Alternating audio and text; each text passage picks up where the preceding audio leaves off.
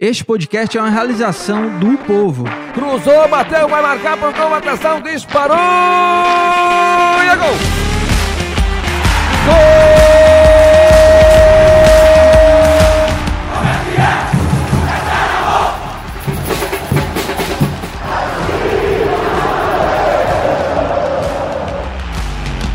Fala rapaziada, é hora de podcast, o podcast do torcedor cearense.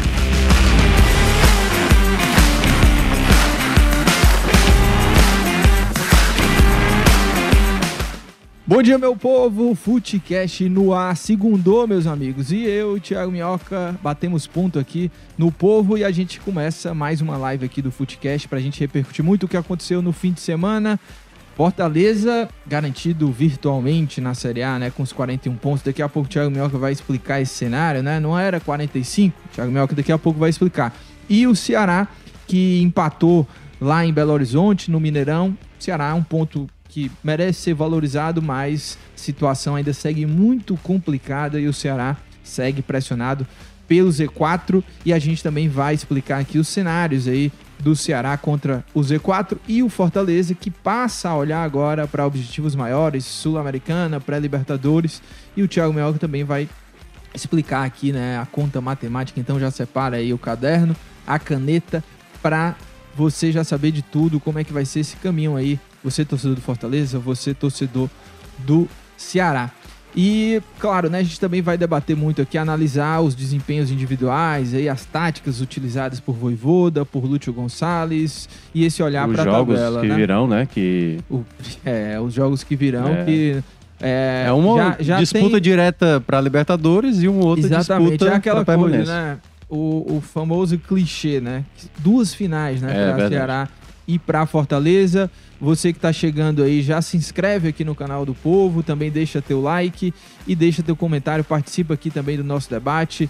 É, lembrando que toda segunda-feira, 9 horas, ao vivo, estamos aqui no canal do Povo no YouTube e seguimos também com os nossos episódios nas plataformas de podcast, tá? Spotify, Cashbox, Deezer, Apple Podcasts. É só você escolher por onde você quer ouvir, né? Se você quer acompanhar ao vivo, também fica aqui a live disponível para você olhar depois no YouTube ou lá nas plataformas de podcast, onde você pode baixar, escutar quando e onde quiser, tá certo? Thiago Minhoca, antes de começar aqui nosso debate, esperar o pessoal ir, ir entrando aí, daqui a pouco vou olhar aqui as mensagens. Você conhece o MC Rian SP? Esse menino aí não conhece. MC Rariel. não. Esses fazem o quê?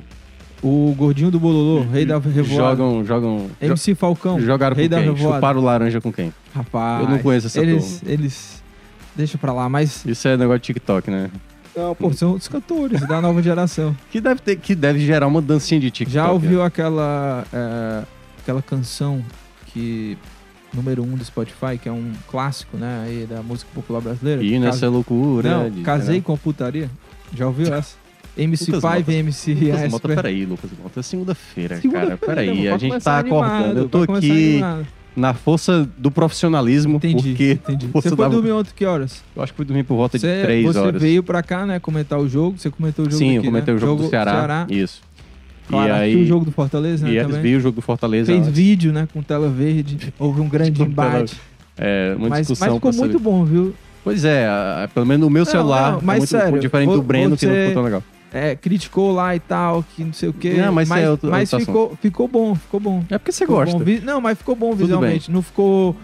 é, enfim, eu ia falar uma palavra aqui, mas com aquela que é, é, não ficou, não ficou. Não, mas em todo caso, né? é, ontem foi um, um domingo, né? Onde os dois jogaram. Aí depois, quando cheguei em casa, eu fui gravar é, live lá com o pessoal do 45 Minutos. Aí estamos aqui para gravar mais um podcast. Daqui a pouco Você é vai o rei ter das lives. Esporte do Povo. Bota lá no Twitter ou no Instagram, tá? Rei das lives. É por isso que às terças-feiras eu coloco para ser minha folga, porque do domingo para segunda geralmente é muita coisa, né? E hoje ainda vai ter mais lives e tal. Mas é isso, vamos falar aí sobre esse domingo aí de, de resultados bons e resultados bons, né? Bons. É, porque tem contextos aí dos bons, né? É, Tem, tem. Outros resultados acabaram não ajudando nem Ceará nem Fortaleza para aquilo que a gente pode debater o que eles terão pela frente. É, Tiago Minhoca, ah, vamos, vamos só para explicar pro pessoal aí, né? A gente vai separar aqui, né? Como a gente sempre faz, né? Em duas partes do programa. Na- nessa primeira parte a gente vai falar sobre Fortaleza e na segunda parte Uhum. a gente vai falar sobre o Ceará.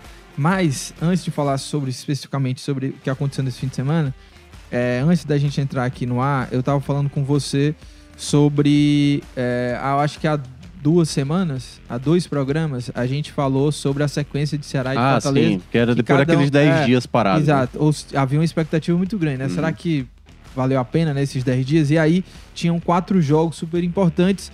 O Ceará aqui, desses quatro, fazia é, dois em casa, né? E dois fora, e o Fortaleza a mesma coisa, né? Mas Uhum. o Ceará fazia uma sequência de dois em casa, né?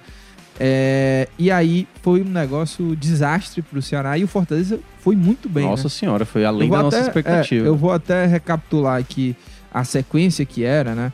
É, Fortaleza era Flamengo, Goiás, Atlético Paranaense e ontem, ontem o Havaí. O Ceará, ele começou com. Foi depois de São Paulo. É, tem aí. Agora tá fugindo. É, eu vou, eu vou te falar aqui, tá? Eu vou te falar aqui. Pronto, tá aqui, ó. A, a gente debateu o seguinte, ó. É. nessas, nesses quatro jogos, né, eu Curitiba. falei que o ideal era fazer sete, pontos. Eu e Graziani falamos seis. Seis, né? Que tava também de bom tamanho. O Ceará pegou o Coritiba, Coritiba. fora, América e Goiás dentro de casa e o Atlético vezes. Mineiro fora. Dessa sequência, quantos pontos o Ceará fez? Dois pontos, né? Que beleza, né? Um, empate contra é, os dois últimos Não jogos. foi né? ruim não, né? Foi péssimo. Foi um desastre. Foi desastre, não à toa. Desastre. É, né? Como to- é que o Ceará... Ó, o Ceará perdeu pro Coritiba, adversário Confronto direto. direto, O isso. Ceará, inclusive, tá indo muito mal, né? Nos confrontos diretos com essa galera. É, na verdade de vai pegar todo mundo ali que tá no Z4, né? Dos- É. Aí, dos- América e dos Goiás, sete que são times que estão ali no meio da tabela. O América, inclusive, grande resultado contra o Sim. Fluminense. Vai pegar o Fortaleza, né? Confronto Sim. direto. Ceará perdeu também, né? Pro América e dentro de casa, coisa Isso. horrível. Contra o Goiás, empatou, né? Empatou aqui, E contra o Atlético. um empate empatou. de derrota. E o empate contra o Atlético Mineiro, aquele sabor É, o- positivo, embora a rodada, né? A vitória do Curitiba acabou É. tirando o Sim. Ceará da 15ª E, colocação. e daqui a pouco a gente vai falar sobre isso, mas é, esse empate contra, com o Atlético Mineiro, ele era aquele empate que era pra ser comemorado, assim, se fosse em outra situação, Sim. né? Se o Ceará estivesse brigando ali na parte de cima da tabela, pelo menos um jogo, né? empatar com o Atlético fora de casa, muito difícil, mas situação aí complicada do Ceará, não tem muito o que comemorar, né? É, E já o Fortaleza, pegou o Flamengo em casa, o que aconteceu? quase fez 12 pontos, né? O Fortaleza. Ou se- é, Porque. venceu o Flamengo, Isso, Goiás venceu também, isso. de venceu, casa, 1 a 0. Atlético Paranaense empatou, É, quase vencia, É, né? Ou Foi seja, quatro jogos invicto, né? quatro Nessa jogos. sequência. É, exatamente. E fez 10 pontos, né? 10 pontos. É. Poderia ter sido 12. E, ou seja, né? O Fortaleza aproveitou muito bem esses 10 dias e já cravou aí virtualmente essa permanência, né? E aí, eh, já entrando nessa questão do Fortaleza, o que é que mudou Hum. daquela que preparação de que é que 10 mudou? dias? Quando a gente olha o último jogo, antes desses quatro jogos que a gente está citando, foi aquele empate contra o Juventude, lembra? Que foi, o- a gente criticou muito o Voivoda, acho que a torcida Que também criticou muito. desperdiçou, né? É, porque ele, por exemplo, sacou o Moisés para colocar o Lucas Lima, o, o Juventude teve até ponto de virar, né? O Boeck Sim. salvou ali uma possibilidade de virada. E quando ele voltou pro jogo do Flamengo, ele já fez mudanças drásticas. Por exemplo, Pedro Rocha passou a ser titular, Uhum. o Otero foi titular contra o Goiás, foi titular ontem. Então, desde o jogo do Flamengo para cá, a gente tem visto o Fortaleza basicamente utilizar muito das contratações que foram feitas na segunda janela.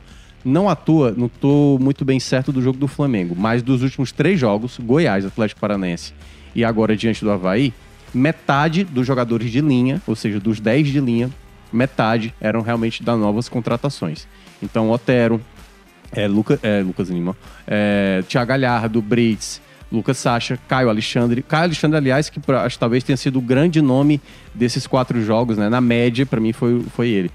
E, e Eu tantos outros. o Galhardo também. Não, sim, o Galhardo também, porque o Galhardo talvez seja um jogador que muita gente Eu acho que ele é imaginava o que ele cara fosse. que tem Não, é o mais, consciente. ajudado, E é o assim, mais né? consciente, É. né, do setor ofensivo, né? Você vê o Romero, o próprio Robson, que ontem entrou de novo, Perdeu se um gol. atrapalhou. Ia fazendo per- também um golaço, mas perdeu o gol. É, exatamente. Mas perdeu até o mais fácil, né? Aquele ali. Se mas co- ele vai e dá o- consegue dar o passe, né? Ele Eu fiquei com esforça- a impressão que ele tentou finalizar e errou. Não, é, a impressão. ele né, se joga lá e. Sim, e acaba que- se tornando um passe, É. né, pro Hércules ali, que ele é, o Hércules é muito iluminado, é impressionante.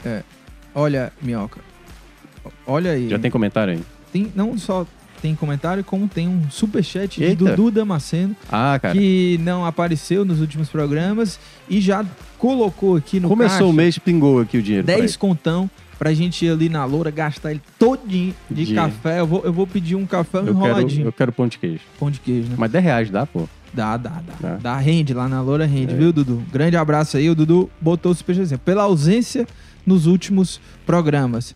E já tem uma pergunta aqui do José Wagner, que ele diz o seguinte: Bom dia, Lucas Mota e Thiago Minhoca. Bom dia.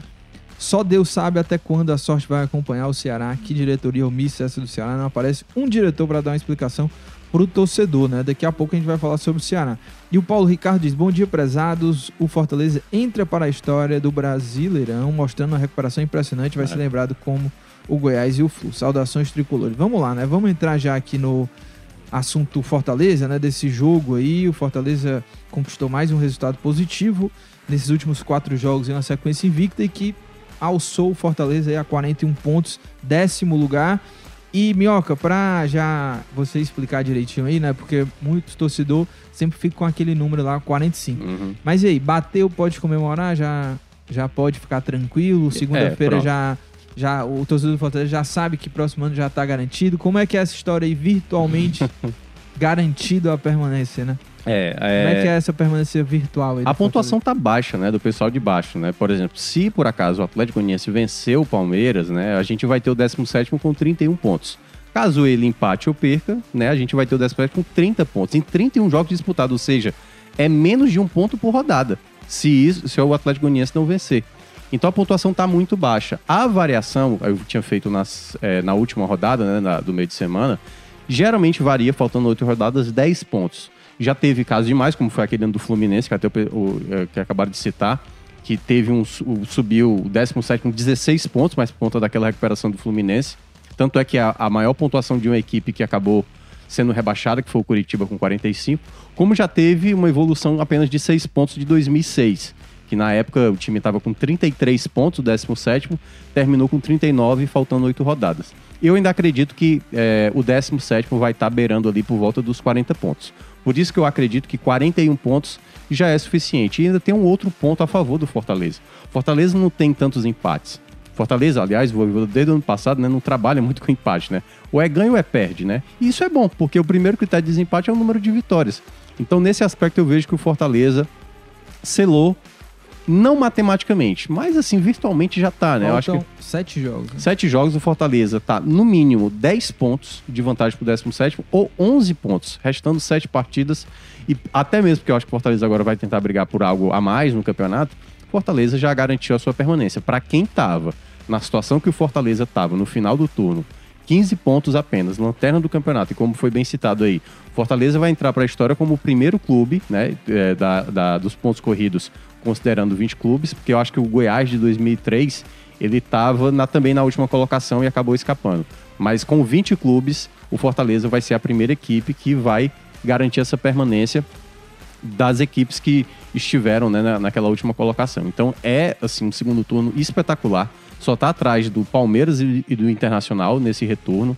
Oito vitórias, Lucas Mota. Oito vitórias de 12 jogos. Não, 12 não, né? De 11 jogos disputados né, nesse segundo turno. É um desempenho espetacular. E você vê que o Fortaleza, mesmo. E aí entrando um pouco no jogo, né?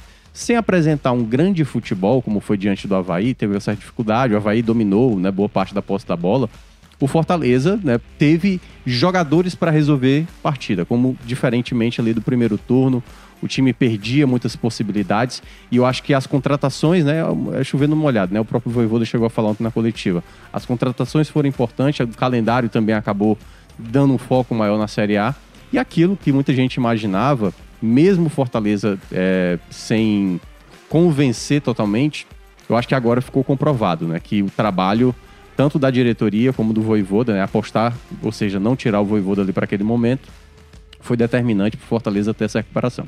É, e assim, ainda falando sobre esse retorno, que é um, como você falou, né? Até a, a gente traz na capa hoje a, da crônica desse jogo contra o Havaí, né? E reforçando isso da permanência e também do retorno, né? O retorno espetacular. E o Fortaleza tem alguns componentes aí que eu acho que fizeram uma grande diferença para esse retorno, né? Lembrando que Fortaleza tem é, de. Fortaleza conseguiu no retorno, né? 7, 8 vitórias? Oito né? vitórias. Oito vitórias, né? Dois e no campeonato empates. todo tem 11, né? É. 11 vitórias e 8 foram conquistadas no retorno. E aí eu trago aqui alguns componentes que eu acho que foram super importantes né, para essa retomada do Fortaleza. Uma, o trabalho da diretoria, que foi certeira, né? No momento de pressão ali, Sim. que muita gente poderia ter demitido o treinador ou desandado ali as coisas, a diretoria teve um pulso firme, conseguiu conduzir muito bem essa crise, manteve o Voivodo e foi muito certeira no mercado da bola. E aí já entro nesse outro ponto, né? Que foram os reforços que a gente já vem falando aqui, né? A gente trouxe até uma matéria, né? A, a- os reforços têm grande participação nesses gols aí, nesses momentos decisivos no segundo turno. E claro, né, tem também o componente Voivoda, que um cara que foi muito importante, porque mesmo no momento de crise, no nos momentos mais difíceis, ele conseguiu ir lá e trazer uma nova estratégia, trazer um É. novo esquema e saber mais do que nunca, né, utilizar esses jogadores, porque o Fortaleza hoje nesse retorno tem jogador decisivo, né, para fazer a diferença, vencer os jogos e tem banco, né? Isso, Porque aí é, isso faz uma diferença muito grande. Então, juntando tudo isso, você chega nesse É. retorno espetacular do Fortaleza. A gente que já tinha visto o trabalho do Voivoda do ano passado, assim, espetacular, a gente viu o começo dessa temporada do Fortaleza sem convencer tanto na Copa do Nordeste, Campeonato Cearense, até mesmo ali uma certa instabilidade também na Libertadores, né? Largou mal, mas foi buscar a classificação. E aí, enfim, com problemas, enfim, o jogo das oitavas, por exemplo, o goleiro que era um problema, né? Que ainda acho que ainda é uma, uma questão também a resolver do Fortaleza para a próxima temporada. A gente viu o Voivoda que talvez, assim, eu, eu, eu não tinha certeza se o Voivoda era capaz de fazer uma, uma outra maneira de jogar. outra maneira de jogar, porque assim, o Voivoda sempre foi um cara muito propositivo, que jogava pra frente, gostava de ter a posse da bola, agrediu o adversário. Às vezes até eu chegava a criticar isso, porque como, por exemplo, na semifinal do ano passado contra o Atlético Mineiro, eu acho que foi uma loucura bater de frente com o Atlético Mineiro, assim, achando que não ia é, levar tantos ataques como acabou tomando, tanto no jogo de ida como no jogo da volta. Então, eu acho que para esse momento, eu acho que foi até importante também pro Voivoda se estabelecer com outra dinâmica. Claro, hoje o Fortaleza não é um time que tem tanto a bola, né? Contra o Havaí, por exemplo, nesse jogo de ontem, você via, por exemplo, o Havaí muito confortável. E eu acho que isso gerou uma certa insegurança. Não que o Havaí tivesse ameaçado tanto a meta do Fortaleza, com exceção daquele chute lá do, do Bruno Silva, né? Que até desvia no, no capixaba e a bola vai no travessão. Porque, no geral, era o Havaí controlando as ações e o Fortaleza, eu acho que errou muito ali no terço final. O Crispim, cara, assim, o Crispim é um jogador que eu tenho, tenho muita qualidade. E aí é só pra trazer um outro detalhe que aconteceu, pra depois voltar de novo pro jogo, que eu ah, lembrei agora.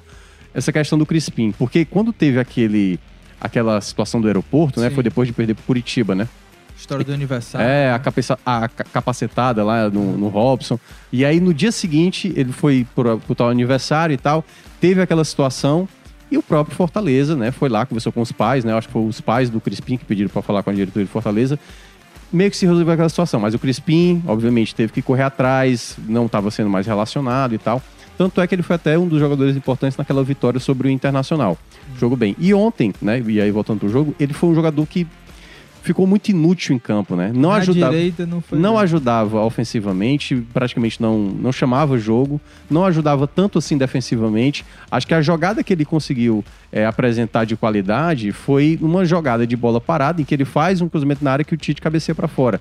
Porque de resto, nem bola parada, né? Quem estava sendo responsável por isso era o Otero. Então acho que foi um grande problema do Fortaleza no primeiro tempo, esses jogadores da frente. O, o Moisés perdeu chances inacreditáveis, essa questão da tomada de decisão do Moisés de Teve uma que sobrou de frente, já era pra ter batido, ele tentou driblar uma, duas, três, sem necessidade. E Às vezes fazer um o momento, né, né? Teve um que ele furou, que foi uma jogada até belíssima bola do Tinga pro Otero, e o Otero colocou na área. Ele furou. Então, assim, a gente não viu o Moisés tão bem, né? Ele que tinha perdido a titularidade nos últimos jogos, ele não foi tão bem na partida. E o único jogador da frente que estava conseguindo dar sequência, ter uma qualidade, era o Galhardo, que fez a jogada que fez, né? A jogada do gol. Uma jogada que o Otero pressiona, aí ele consegue tocar a bola ali no, no Galhardo e o Galhardo faz ali aquele, aquele belo drible para cima do Bruno Silva para fazer o gol ali colocar o Fortaleza na frente. E aí se imaginava que o Fortaleza talvez fosse jogar um pouco mais solto, mas a gente não viu tanto isso, né? Jogou de novo recuado, deixou a bola com o Havaí, o Fortaleza até teve algumas outras possibilidades, mas depois de uma sequência de lances ali que foi muito tenso, né? Poderia ter custado o empate pro Fortaleza, né? Uma defesa do Fernando Miguel, depois logo na sequência uma bola no travessão. E aí, dois minutos depois, saiu o gol do Hércules. Eu, Iluminado. é. é, volta a estar tá com aquela mesma impressão. Eu acho que foi um passe do É Pedro Rocha, né? Iluminado. O passe do Pedro Rocha, eu fiquei com a impressão que o, o Robson tentou finalizar e a bola ia ser pra fora. Só que o Hércules estava lá pra conferir o segundo Grande gol. Robson. Pois é, o grande Robson. criticado, mas ele Então- ajuda, ele ajuda. Pois é, ele entrou no, no segundo tempo, teve possibilidades, mas acabou desperdiçando. Então, assim, uma vitória muito importante. É, acho que ainda o Voivoda pode ver outras peças como característica, né, de, de possibilidade do time melhorar mais. Eu acho que o time tá bem, como você falou, tem peças melhores a ser utilizadas. Gostei da escalação, só que algumas peças acabaram não encaixando tão bem, como, por exemplo, o Crispim ontem. É, e já, viu, Thiago, já agradeceu o pessoal que tá aqui na live, né? Porque a gente entra cedo, né? Aqui você, É. por exemplo, quase nunca Eu vem, tô né? dormindo aqui. Você, é, exa- exatamente, você sempre vem dormindo, então, pessoal que tá aqui na nossa live, né? Muita gente aqui já mandando comentário, então agradecer o pessoal e dizer também o seguinte, manda pros amigos aí, né? O pessoal que gosta de futebol cearense, Ceará, Fortaleza, já manda aí, traz mais gente aqui pra live, ó. Tem muita gente aqui, o No seu fã, tá por aqui, Ele Paulo tá que eu sou o Júnior... melhor comentarista. É, é, é, eu já, já daqui a pouco vou ler o comentário ontem eu recebi pessoal. assim lá, lá no YouTube. aí. Ah. Mandar um abraço aí pro melhor comentarista do Brasil, Grande Formiga. Ah, Paulo Júnior Barreto tá aqui, Jean Matias também, Igor Souza, Sérgio Filho, o nosso querido Júnior Ribeiro, né, que tava também com a gente aqui na cobertura do, do futebol cearense, no Esporte do Povo, Mário Filho, Ângelo Rafael, que tá sempre por aqui também. Pessoal ligado aqui no Footcast. Minhoca, eu tô olhando aqui é, pra tabela ah, no site Senhor Gol do segundo turno. É, quem são hoje os adversários diretos do Fortaleza pela pré-Libertadores? América, né? Botafogo, São Paulo tá ali, São Paulo né? Também. tá, é. São não, é. Paulo, Botafogo, América, Goiás também tá ali, né? No bolo. Red Bull Santos. O Santos. E eu não sei. É, assim, o Santos joga hoje com juventude. A tendência Aham. é vencer, né? Tá, eu vou te falar aqui como é que tem sido o rendimento dessa turma aí, tá certo? Tá. Olha, o Fortaleza tem. Fortaleza conquistou 26 pontos, né? No retorno. É, são oito vitórias, como a gente falou. Aí o América também tá indo muito bem, assim. Depois do Fortaleza vem o América, assim. 24 pontos, 7 vitórias, tá? No retorno. É, o Botafogo, 19 pontos, 5 vitórias. O Goiás, é, 16 pontos, 4 vitórias. São Paulo, 14 pontos, 4 vitórias. E o Santos, que você colocou aí nesse bolo, mas eu não coloco mais o Santos, 11 pontos, 3 vitórias, né? Então, e o Bragantino tá péssimo no retorno, só duas vitórias e 11 pontos conquistados. Então, o Fortaleza, a briga hoje, pelo menos olhando pro cenário de agora, é contra o América Mineiro, né? Será que é, dá pra colocar o Galo também, hein? Porque o Galo tá bem azedinho, né? Nesse é, campeonato. o Galo tá assim. péssimo também é. no retorno, ó, 15 pontos, 4 vitórias. né? É. O Galo pode perder também, né? Posição ali pro É. Fortaleza e, Vai e ter um confronto confronto daqui a duas rodadas. Exato. E aí eu te pergunto o seguinte: é, hoje, porque também agora essa é a pergunta que o torcedor quer saber, tá, Thiago? Você é o homem dos números, Sim. que é o seguinte: quantos pontos hoje são necessários na sua projeção aí para pré-Libertadores? Lembrando, eh, a gente tá colocando aqui para Libertadores com oito, na oitava, sétima colocação. Oitavo, né? oitavo. É, oitava colocação. Isso. E aí, para Libertadores? Então, Lucas, eu vejo que aí, assim, tem que ter um ótimo desempenho, né? Uhum. O Fortaleza saiu de uma briga que estava na parte de baixo, foi ali para aquela zona mais confortável da Sul-Americana. E Seu alarme? pra é o acordar? alarme aí para Pra acordar. bater o ponto, Ah, que eu tá, tô entendi. trabalhando, aí eu, eu sempre esqueço. É, para você tentar uma, uma pré-Libertadores, ou, ou seja, o oitavo colocado, geralmente a média ali por volta de 54, 55 pontos. Já teve com 53, já teve com 56. Então, assim, nesse aspecto que o, o Fortaleza precisa brigar, hoje ele tá com 41, né? Então ele vai ter que fazer na base ali dos 12 para 14 pontos. Restando 21 a disputar, tem que ter um desempenho muito bom, ou seja, quatro vitórias com mais dois empates, com mais um empate. Então vai precisar de muitos pontos. Mas principalmente, daqui a pouco a gente vai falar também do, do Ceará, você precisa ganhar esses, esses confrontos diretos. O próximo jogo, por exemplo, contra o América Mineiro, é um jogo que, se você pode até fazer os tais 54 pontos, entendeu? 53 pontos. Mas se você perde para o América Mineiro, possivelmente o América Mineiro pode chegar a 55, entendeu? E aí ser o oitavo com essa pontuação. Então você precisa não perder esses confrontos diretos. Essa vitória do América Mineiro sobre o Fluminense lá no Maracanã foi péssimo para o Fortaleza, se a gente olhar para a questão da Libertadores. O ideal teria sido até um empate e tal, porque aí você poderia, obviamente, até com uma vitória fora de casa contra o América Mineiro, até passar o América, né? Agora não, agora o Fortaleza, para entrar na briga, ele tem que tentar. Primeiro, ele não pode perder, né? Mas ele para entrar na briga de fato, ele precisa vencer o América Mineiro fora de casa. Então é uma pontuação alta, né? Pro Fortaleza que tá num momento muito bom, é claro que muito torcedor já E- tá muito e- animado, mas tem umas coisas no Fortaleza às vezes que precisam ser ajustadas, né? Algumas, assim, às vezes me incomoda o Fortaleza quando tá com aquele 1 a 0, ele fica sempre parece que 1 a 0 vai se bastar, né? Enquanto o Atlético Paranaense não foi assim e quase não foi também contra o Havaí, né? Esse tipo de coisa assim, Fortaleza não tranquiliza a partida, né? É, no, no tranquilismo, mas por outro lado, o Fortaleza tá com aquela sorte de. Não, é, o que de tudo que momento faltou do primeiro é, turno, né? Que tomava positivo. gol no final. Porque contra o Havaí, por exemplo, o time não fez uma grande partida Sim. e venceu por 2 a 0 É. Quase leva o gol ali. O Havaí, no segundo tempo, fez pouquíssimo. Sim, assim, não, é um time mais- 40, 40 e poucos minutos, quase faz e Sim. poderia ser um empate amargo. Mas não entra, né? E aí o É, mas logo é que e depois tá. O próximo o adversário é bem mais qualificado do que o Havaí, né? O América Mineiro é um time de mais qualidade. Perdeu pro São Paulo num jogo duríssimo, duríssimo.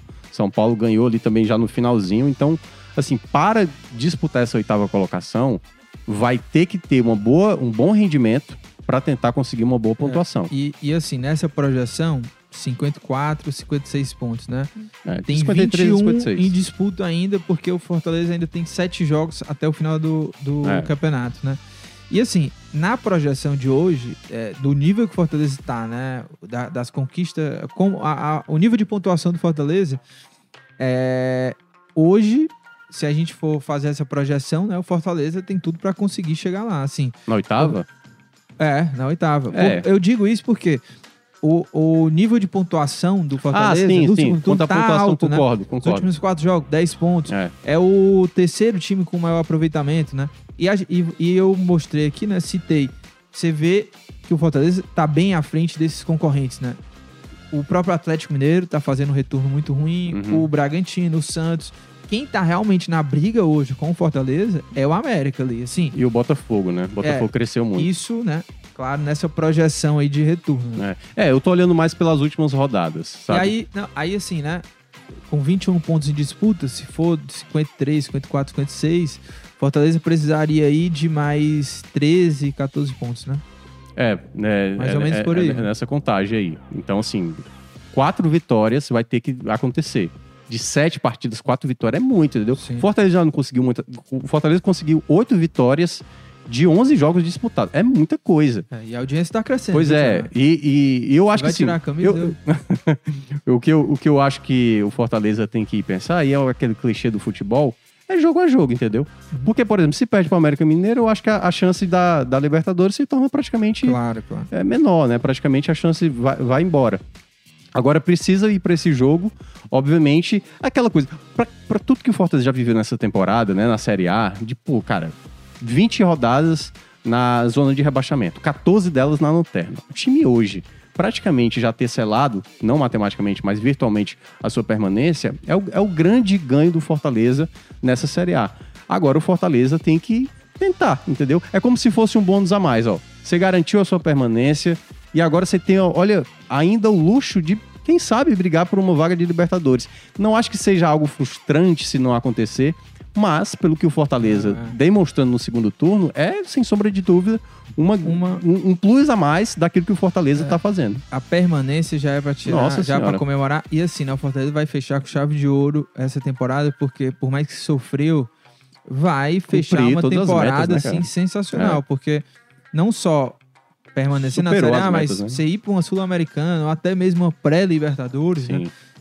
Por tudo que passou na Série A, né? São poucos os times que conseguem isso, né? Sim. 20 jogos na zona de rebaixamento, 14 na, na, Na lanterna, né? né? É demais. E, Ó, Thiago Mel, a audiência tá crescendo aqui, Tá crescendo. mais gente tá entrando, o pessoal tá mandando mensagem. Calma aí, já já vou ler as mensagens. Tem muita mensagem de torcedor do Fortaleza, a gente tá falando sobre o tricolor. E é, o pessoal que tá aqui na live não sabe, porque você, lá no Instagram, você fecha o seu Instagram, né? Você, fe, você só aceita Ah, quem você conhece. Na verdade, pessoas- é a porque- Yara você nem... A Yara comentou aqui, a Yara que é repórter colunista aqui do, do povo, disse assim, olha, Thiago, eu tô há meses que eu solicitei e ainda Ela- não fui aceita, eu não sei. ela tá e aí, sentida. deixa eu te falar, o pessoal não sabe, você é um grande músico, né? Você faz vídeos Sou cantando. um- E, Thiago, dá uma palhinha aí, por favor, pra aumentar essa audiência. Não, mas dá uma aí. palhinha. Não, mas eu não sou do. Você, ó, Thiago Mel Lucas cantou Mota. Elvis Presley. Foi isso que você Can't cantou? help uh, fall É. in love, é. Ah, é, canta aí, Thiago. Não, Só uma não- palhinha aí. Não, não vou cantar, não.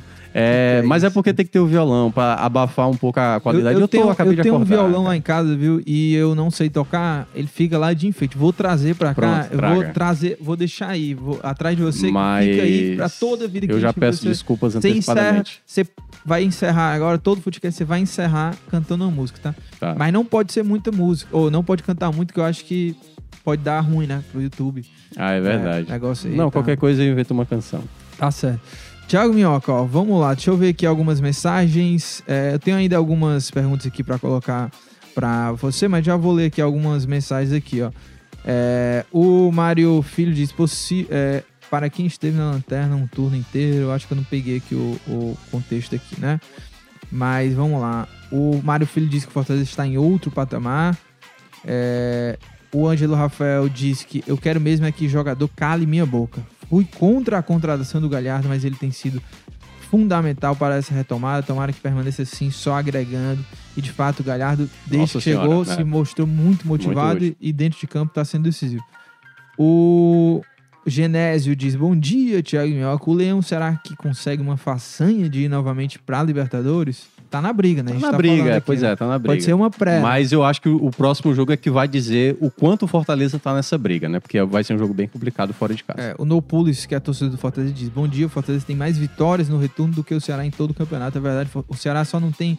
Só tem mais vitórias do que o Juventude. É, um negócio lamentável. O rei do empate, 15 empates. 15 né? empates, é. É, o Jean Matias diz: Thiago Minhoca, você está feliz? Você tô- não, você, não, é, você não vai mais. Não, eu é, você não vai precisar platinar o cabelo. Pera aí, né? Calma. Ah, que ainda por, enquanto, eu, por enquanto eu tô platinando o cabelo, né? É, por É, enquanto, né? é. Por enquanto. E eu ainda acho ah, que a- é verdade. né? É. Porque ele tá querendo dizer que o Ceará vai cair, né? É, ele tá É. dizendo que o meu cabelo não vai Verdade. ficar intacto. Verdade. É, há uma chance, mas daqui a pouco a gente vai entrar no assunto. O, o Igor diz que o Fortaleza não jogou muito bem, mas ganhou. Uhum. Mas que tem que melhorar essa oscilação, que tem que jogar um jogo bem. E outros não, a gente falou também sobre isso. E aí, É, não dá pra jogar sobre isso bem, aqui né? eu te pergunto o seguinte. Eu, pelo menos na minha análise, o Fortaleza jogou num 4-2-3-1. Com o Otero claramente sendo aquele meio armador, né? Crispim Uhum. e o Moisés lá pelas pontas e o Galhardo mais à frente. É, e concordo com você, não, eu também não gostei muito da- do mecanismo com o Crispim ali, É. né? O time não. Tanto não é que ele foi substituído logo é, no intervalo, né? é, Do Pedro Rocha. o Voivoda tem mudado muito, assim, né? De um jogo pro outro. Tem hora É. que um jogo joga com 3-5-2, aí depois joga no 4-3-3 com três volantes, depois joga no 4-2-3-1. Qual é hoje a tua teu esquema preferido, as peças Na verdade- preferidas, ou você você gosta disso? É, cada jogo um, um esquema, sabe? Não, eu acho que t- tá dando muito certo, né? Essa variação que ele tá tendo, assim, de uma, de uma maneira tem dado certo. Eu acho que tem uma peça que não tá bem encaixada, que eu acho que eu, eu falei isso quando o Pedro Rocha foi contratado. Porque ele já tinha pela esquerda o Moisés e o Romarinho. Aí ele traz o Pedro Rocha, que também atuava mais pela esquerda, jogava melhor pela esquerda. Aliás, o, o bom jogo que ele fez contra o Flamengo foi atuando pelo lado esquerdo. E aí o lado direito é que tá faltando essa peça, né? Depois saiu o Pikachu, aí ele colocou ali o Crispim por um tempo, é, teve o Ronald, é, o Zé Edson já jogou por ali. E aí não tem ainda aquela peça encaixada. Porque até quando o Pedro Rocha vai o pro dono lado... da é, posição. porque o Pedro Rocha, quando vai pra lá, ele não consegue render tanto, né? Assim, não é um cara. Ele não fica tão à vontade ali, né? Tal qual se colocar o Moisés, como o Moisés jogou contra o Cuiabá naquela vitória, né? Da a primeira do retorno. O Moisés também não jogou tão bem. Então falta, sabe, aquela peça ali do lado direito pra fazer o encaixe ideal do time. Porque eu acho que a dupla de volantes é uma dupla que eu gosto muito. O Caio Alexandre, um cara de bom passe, aliás, jogou muito bem também na partida de ontem. É, o Sacha, que recupera bola, né? Eu acho que é o maior ladrão de bolas. Voltou o Capixaba na esquerda. O Capixaba foi muito importante. Aliás, teve só um detalhe do Capixaba, que jogou muito bem ontem. O Capixaba teve um lance no primeiro tempo que eu fiquei, cara, isso é muito Capixaba. Ele recupera a bola, ele vai no contra-ataque, ele tá livre e aí depois ele é desarmado. Eu falei, cara, o Capixaba é E impressionante. ele salvou, né? Não, é. lá. Que a bola Bruno bate na Silva, cabeça dele e vai em travessão. Muito ruim, o Havaí Sim, sim. marca, né? Que curiosamente ia ser um gol meio que também aleatório, né? Porque eu acho que o Bissoli que furou e gerou ali a bola pro. O Bissoli não fez nada. hein? É, o Bissoli. É, tem que ter o pênalti, né? E o Galhardo, foi o Galhardo, não, o Crispim falou, né? Só não, só não podemos fazer pênalti na partida e o Fortaleza se manteve bem nisso. Então eu acho que. Você gostou dos zagueiros? Pronto. O E- e- Tite, é, exemplo, o Tite, é, o Tite ainda é um jogador que. O, o- esse lance especificamente, que foi a cabeçada para a defesa do Fernando Miguel, eu até olhei o posicionamento ali de onde estava. O Brits é que estava disputando aquela bola. o, o, o Tite estava lá no segundo pau, tentando segurar jogadores junto com o Tinga. Tinga não, com o Hércules. Assim, eu não consigo entender porque que o Tite. Assim, eu entendo ele como o cara da saída de bola. Sim. Mas ontem, por exemplo, teve muitas vezes que ele, ele demorou para dar o passe. Sabe, aquele, atrasando, atrasando, aí recua a bola e perde um tempo ali da jogada, principalmente por Havaí, que jogava também baixando as linhas. Acho que o Fortaleza teve dificuldade, né? Eu acho que o único, o único atributo que eu consigo ver no Tite com qualidade para ser titular é esse passe, né? Da saída de bola. E às vezes nem tem dado certo. Então, assim, para mim é Benevenuto e Brits a zaga, né? É, porque para mim o, o Tinga é o, o jogador ali do lado direito. Seguro, né? O Tinga Sim, sim, sim. É. Ó, o Otávio Augusto, ele faz aqui. Que não uma- é aquele ator, né? Não, não é, mas ali é Otaviano Costa, né? Não, mas tem o Ah, Otávio Otávio Augusto Augusto, também, cara. É, ele diz o seguinte aqui, ele faz uma- um comentário que tem sentido e eu quero saber se você concorda. Ninguém fica à vontade na direita porque o ponta não tem o apoio como, com o capixaba na esquerda. Aí eu vou discordar porque você tem um Tinga, né, agora apoiando. Eu acho que não tem ninguém que consegue fazer tão bem o lado direito, assim. Por isso que eu falei, quando trouxe o Pedro Rocha, eu entendia na característica que o Fortaleza queria ter mais um jogador velocista. Mas era melhor ter um jogador com a característica de ser um ponta direita ou um meia direita com mais qualidade. Acho até que, assim, eu imaginando o time ideal, o Crispim talvez fosse essa peça. Mas eu não acho que talvez Crispim dá certo jogando, por exemplo, com o Otero. E o Crispim também tem que, tem que se valer, né, pra ser titular. Ontem na partida E ele... o, o Otero, o Otero, você... O Otero, a bola parada a dele bola parada dele é realmente muito boa. Acho que ele cometeu falhas no primeiro tempo. Ele foi um dos que perdeu muita bola, porque Quase na- faz um gol de cabeça, hein? É.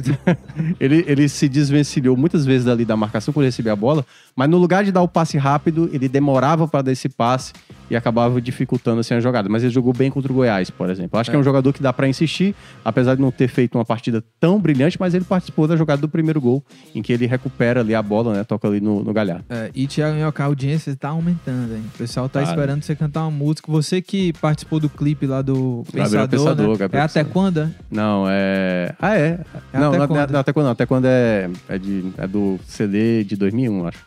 É, Pera, não basta. diz. É, chega, chega, Chega? chega, Chega é o nome da música? chega. Pronto. É, é, depois aqui do, do programa, você vai lá conferir. Tem um frame lá, Thiago Minhoca. Thiago Minhoca. 0.2 Não, segundos. No fim do programa que você conta como foi essa história aí, né? Como é que você foi parar É, no clipe do. parar? Pra, pra prender a audiência pra escutar essa história do Thiago Minhoca, ele, Gabriel Pensador, ó. Assim, E pior que é mesmo. Eu É, o Gabriel Pensador, não. a gente troca muita ideia. troca ideia. Ó, e tá subindo a audiência aqui que o pessoal quer saber a história do Thiago Minhoca. É, o Ângelo Rafael diz assim: Lucas, uma coisa que me deixou feliz foi a declaração do Voivodo na coletiva dizendo que fará uma análise no final do ano junto com a diretoria e é, isso talvez sinalize que ele irá permanecer para 2023, né? Vamos ver aí. Pode ser é- que sim, pode, pode ser, que, não, né? né? Pois é. Tiago Melga, antes da gente fechar aqui o assunto Fortaleza, só mais duas coisas. É, a gente falou muito aqui do Galhardo, né, e tal. É, ele tem 14 jogos, 3 gols e uma assistência, né? Tá Acho começando que a duas assistências, né? Duas, né? Acho que é duas, se É, eu não me engano, é duas. sim. Ele começa a ficar, né, mais à vontade no time, começa a fazer gols e, e o Voivoda finalmente, né, colocou ele para ser realmente o cara mais adiantado e tem dado certo. É, como é que você avalia, assim, sobre o Thiago Galhardo, né, seu xará, é, o que que ele tem feito, assim, que outros não fizeram, né, e, ele tem, e por que que ele tem sido, assim, esse cara tão importante, né, no Fortaleza? O que que ele agregou, assim, taticamente também dentro do clube? Porque tecnicamente a gente sabe da qualidade. Ele recebe uma bola ali, aquele gol é de um cara que é acima da média ali do elenco, né? Ele recebe, limpa a jogada e faz um belo gol que tem uma boa finalização, um cara perigoso. Mas taticamente, né? Olhando assim é, essa análise mais ampliada dele, o que que ele tem, por que que ele tem sido importante? Antes mesmo dele fazer esses gols que ele fez agora nos dois últimos jogos, acho que até bem antes mesmo, né? Quando ele. Pra alguns ele não tava rendendo. O Galhardo ainda não tá rendendo o que se imagina. Eu já olhava o Galhardo e falei, cara, o Galhardo ele tá rendendo, certo?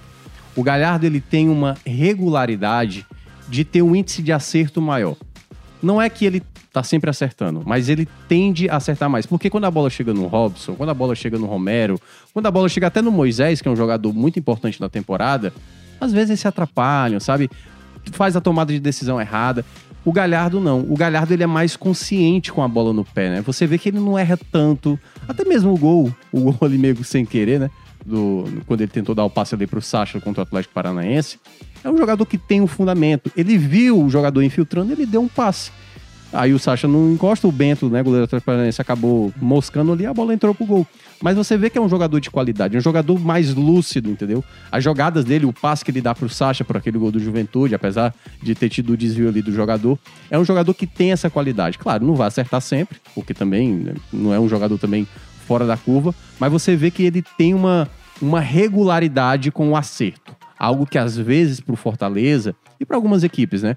É difícil você ver um jogador na maioria das vezes, acertar do que errar, né? E o Galhardo, ele tem esse índice maior. Quando a bola chega no pé do Galhardo, eu sempre acho que a tendência é a jogada fluir para, para, para a sequência, seja para uma finalização, seja para um passe.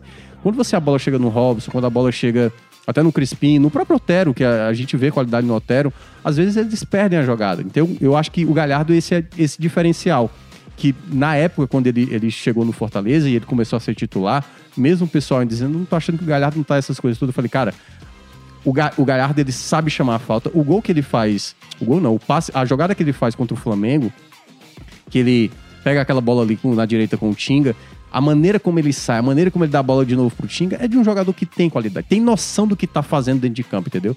E além de tudo, ele tá sendo. Porque ele sempre foi assim, né? Ele é aquele jogador mala dentro de campo, Sim. né? De chamar uma falta, de vez em quando ele discutir, mas ele não tá sendo mala por ser mala, entendeu? Ele tá sendo o cara que tá é, sabendo psicologicamente, até como Fortaleza, segurar jogo, segurar essa bola na frente. E eu acho que ele é, é essa peça que o Fortaleza às vezes precisava, né? Porque no primeiro turno foi basicamente o time vai acabar o jogo, não tinha ninguém para segurar, não tinha ninguém para a situação. Embora eu acho até, e eu entendo, vou, vou às vezes sacá-lo ali nos minutos finais, eu não, eu não acho que dá pra tirar ele, entendeu? Porque ontem ele tirou o Galhardo pra colocar o Romarinho. Eu falei, meu Deus do céu. E, Perde e... um jogador ofensivo, mas aí foi lá o Hércules fez. E, e pra fechar sobre o Tricolor, é, o próximo jogo contra o América, né? América. Confronto direto que a gente já ressaltou aqui. Campanhas muito semelhantes no retorno. É, indo muito bem as duas equipes. É, e o América é, surpreende muita gente, assim, nessa campanha, porque é um time que, no papel, não tem um grande elenco, não. mas está muito bem encaixado e tem muito um bem treinado. Também, é. Muito bem treinado. Muito bom treinador, Mancinho. Então, o que que esse América tem feito, assim, você que tem acompanhado? É, o que que tem feito de bom? Onde que o América é, é, é consegue sobressair? O Juninho, né, já é, falando algum ponto aqui, o Juninho, meio de campo, é o motor da equipe, né? O cara uhum. tá em todo canto, marca, chega, é, e é um time também muito compacto, assim, né? Consegue atacar e se defender, todo mundo junto. Eu acho que isso tem feito também a diferença, né? É. Não, quando a gente olha, Lucas, assim, a, a, diferença entre alguns elencos, até mesmo o pessoal da parte de baixo, o pessoal de cima, geralmente é um, um time joga mais nervoso, um time erra um pouco mais. Por exemplo, o Havaí, por exemplo. O Havaí não jogou tão mal assim contra o Fortaleza, e o Fortaleza não jogou tão bem assim contra o Havaí para ser o 2 a 0 como muita gente imaginava que seria um placar é, fácil para o Fortaleza construir. Tem qualidades das equipes de baixo e tem defeitos das equipes de cima. A maneira como cada um vai lidar é com as situações de jogo e também das peças que terão para, o, para a próxima partida. Por exemplo, acho que o Fortaleza, né, o Benevenuto teve o, o Mel, ele teve uma torção, né, acho que foi no tornozelo e tal. É, a gente não sabe se ele vai estar apto para o jogo do próximo sábado. É um jogador que eu considero fundamental, apesar de não estar jogando tão bem como na temporada passada. O outro aspecto, e aí falando um pouco do América Mineiro, é uma equipe que se impõe muito bem contra qualquer adversário jogando dentro ou fora de casa. Né? Não à toa venceu as duas últimas, eu acho que foi venceu as duas últimas fora de casa, que foi o Ceará e agora o Fluminense. Então é uma equipe que você tem que estar tá direto jogando o jogo à vera. Acho até que o Fortaleza, sinceramente, para esse jogo, Lucas, joga o que, o que puder jogar, entendeu? Não precisa ter tanto receio do América Mineiro. O Fortaleza já tá com 41 pontos. Dá para sair pro jogo. Não é, obviamente, sair pro jogo, obviamente, sem se preocupar com a parte defensiva. Mas dá para fazer o jogo franco, entendeu? Como fez contra o Goiás, por exemplo. O Fortaleza não teve medo de atacar o Goiás. Foi para cima, foi lá, fez 1 a 0 poderia ter feito mais. E o Fortaleza precisa também ser efetivo, né? Uhum. Porque o Fortaleza às vezes perde muito ali o momento de deixar o jogo mais tranquilo. Esse é um jogo, é, se o Fortaleza abrir o placar, tem que continuar insistindo, mas também, se sair atrás do placar, não ter receio também de tentar buscar o gol. É, giro de mensagens aqui para finalizar Fortaleza. O Vitor Gabriel diz: Não sei quem tem o pé mais torto, Robson ou Romarinho. O Otávio diz que o Tinga e o Otero estão mal, acho que o time não engrena, sem um volante de transição como o Ronald Hércules, Caio, Sacha e Zé, o Ellison são todos primeiros volantes. É, o Lucas Eduardo discorda, Tinga um dos mais seguros. Também acho. É, o Joel... Apesar de ter cometido falhas ontem, ele teve Sim. duas recuadas que foram perigosas. O Joel diz, o- dá o time dele aqui. Fernando Miguel, Tinga, Benevenuto, Brits, Capixaba, Sacha, Zé Wellison, Caio Alexandre, Otero, Moisés e Galhardo. É, Deixa eu ver o que mais aqui que o pessoal tá dizendo. Ah, o, Renato Manciar Amor, fake oficial, Ok. ele dá o spoiler aqui onde você aparece lá no Gabriel Pensador, mas você daqui a pouco vai contar essa É. história. E Aliás, deve ter tido muita gente saindo da live pra ver o vídeo, né? talvez, talvez, mas segura aí, tá? E também, e também, é, Eu ia falar O- mais um detalhe sobre Fortaleza, que eu acho que é também importante. Assim, assim, já é um pouco chovendo uma olhada nisso. E aí eu vou começar falando um pouco do defeito, certo? do que, do que? Que é isso que eu vou falar. Ah, vai lá. De Juan Pablo Voivoda. Sim. Já é mais de um ano, todo mundo sabe as qualidades e defeitos do Voivoda. É, mas é, o, é, eu acho que chega realmente no patamar de ser o, o maior treinador da história do clube. O que ele fez na temporada passada, o que ele fez nessa. Você acha que ele já é o treinador? Já é, assim, agora pra mim é muito mais claro isso. Porque ele conseguiu nessa temporada, mesmo sem apresentar um futebol tão bom quanto o do ano passado, ser campeão novamente no campeonato estadual, ser campeão da Copa do Nordeste pela primeira vez. É, para ele, né? Pra ele, né? Fortaleza foi bicampeonato. É, conseguiu chegar nas quartas de final da Copa do Brasil e até dá pra se questionar também ali pela. Fortaleza poderia ter chegado na semifinal, um jogo muito contestado, né? Por conta é, de arbitragem, vá e conseguiu tirar o time de uma lanterna, cara, sabe? E, e- O Fortaleza vai entrar, Lucas Mota, na história como no- uma das principais recuperações de um turno para o outro, assim, entendeu? E o Voivoda vai estar lá. Olha, Fortaleza manteve o treinador, porque, cara, quando foi o, o, o Cuca de 2003, eu não sei se ele começou, não sei se ele estava naquele começo do, do Goiás, se ele estava desde o começo.